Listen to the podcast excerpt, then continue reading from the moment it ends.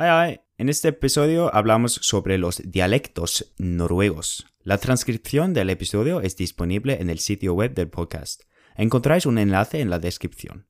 El episodio es dividido en cuatro partes. El primero en noruego, el segundo en español, un vocabulario del episodio y al final el parte noruego otra vez, pero más rápido. Buena suerte.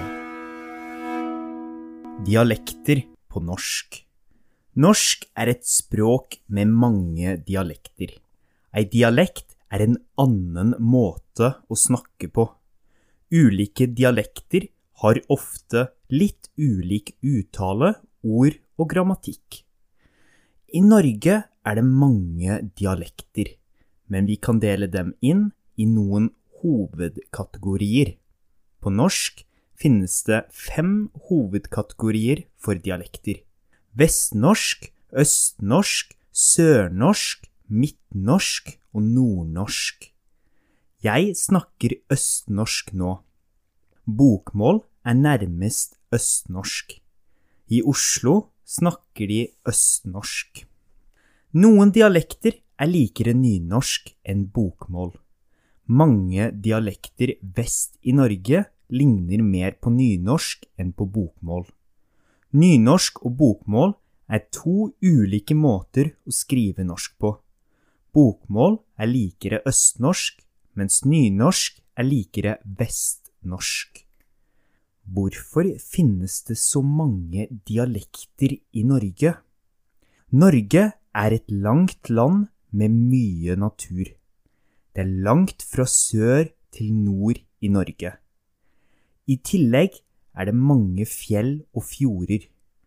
Fjell og fjorder gjør at mennesker i Norge har vært skilt fra hverandre. Geografiske hindringer som fjell og fjorder har ført til at folk i Norge har utvikla ulike varianter av norsk. I Norge har dialektene høy status. Dialektene i Norge har høy prestisje. For eksempel er det vanlig å høre ulike dialekter på TV og radio.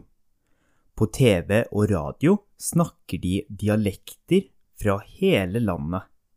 Det er helt vanlig å høre sørlandsk, vestlandsk, østlandsk, midtnorsk og nordnorsk på TV og radio i Norge. Politikerne i Norge snakker også sin dialekt. Politikere fra Bergen snakker bergensk. Statsministeren i Norge, Erna Solberg, snakker bergensk siden hun kommer fra Bergen. Noen dialekter er vanskelig å forstå. Dialekter er kanskje det vanskeligste med å lære norsk. Hvordan kan man lære å forstå de norske dialektene? For å forstå dialektene er det viktig å høre på mye norsk. Det er også viktig å høre på mange forskjellige måter å snakke norsk på. Å forstå ulike dialekter kan være vanskelig i begynnelsen, men det blir lettere etter hvert. Ikke vær redd for dialektene. Jeg synes det er fint at norsk har så mange dialekter. Det gjør norsk til et spennende språk å lære. Un resumen en español.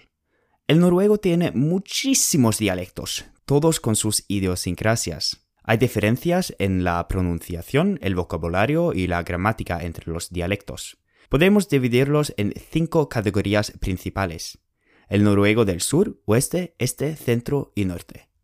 Ahora hablo el noruego este, que es la variante que parece más al bokmål. En Oslo se habla el noruego de este. Unos dialectos se parecen más al nynorsk o al bokmål. Generalmente los dialectos de este parecen más al bokmål, mientras que los del oeste del país parecen más al nynorsk. ¿Por qué hay tantos dialectos en Noruega? Bueno, la naturaleza de Noruega es caracterizada de montañas, fiordos y otros obstáculos. Estos obstáculos se han separado los noruegos durante siglos y ha llevado a cambios lingüísticos que son evidentes en los dialectos diferentes. En Noruega, los dialectos tienen un alto prestigio, especialmente comparado con la situación en Europa en general. Por ejemplo, es muy normal oír dialectos de todo el país en la televisión y la radio en Noruega. Los políticos también hablan sus dialectos, y la primera ministra del país desde 2013 a 2021, Erna Solberg, es de Bergen y habla el dialecto de Bergen en sus discursos. Hay dialectos en noruego que son muy difíciles de entender. Creo que el aspecto más difícil de aprender en el noruego es la variedad dialéctica. ¿Cómo aprender los dialectos? Lo mejor que se puede hacer es escuchar al noruego, y especialmente las diferentes variedades del noruego. No creo que el material para estudiantes sea suficiente para aprender los dialectos, visto que el dialecto del este domina el material. Entonces, no tengáis miedo de los dialectos. Creo que la variedad lingüística del noruego es algo muy divertido y bonito. Hace que el noruego sea un idioma excitante de aprender.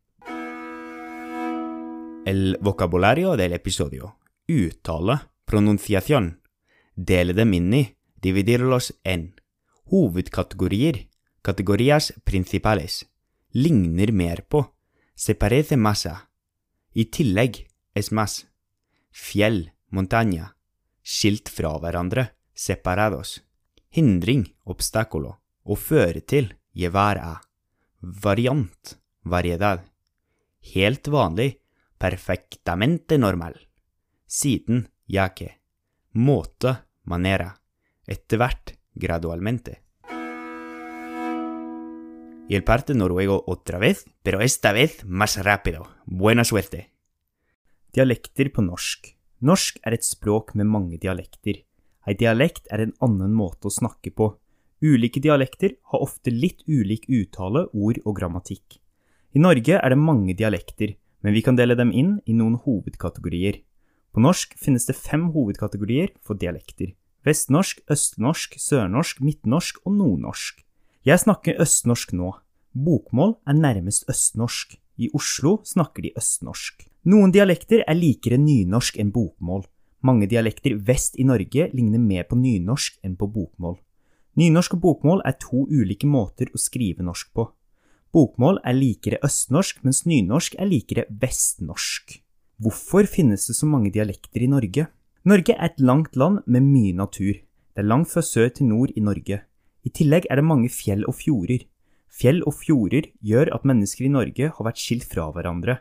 Geografiske hindringer som fjell og fjorder har ført til at folk i Norge har utvikla ulike varianter av norsk. I Norge har dialektene høy status. Dialektene i Norge har høy prestisje. For eksempel er det vanlig å høre ulike dialekter på TV og radio.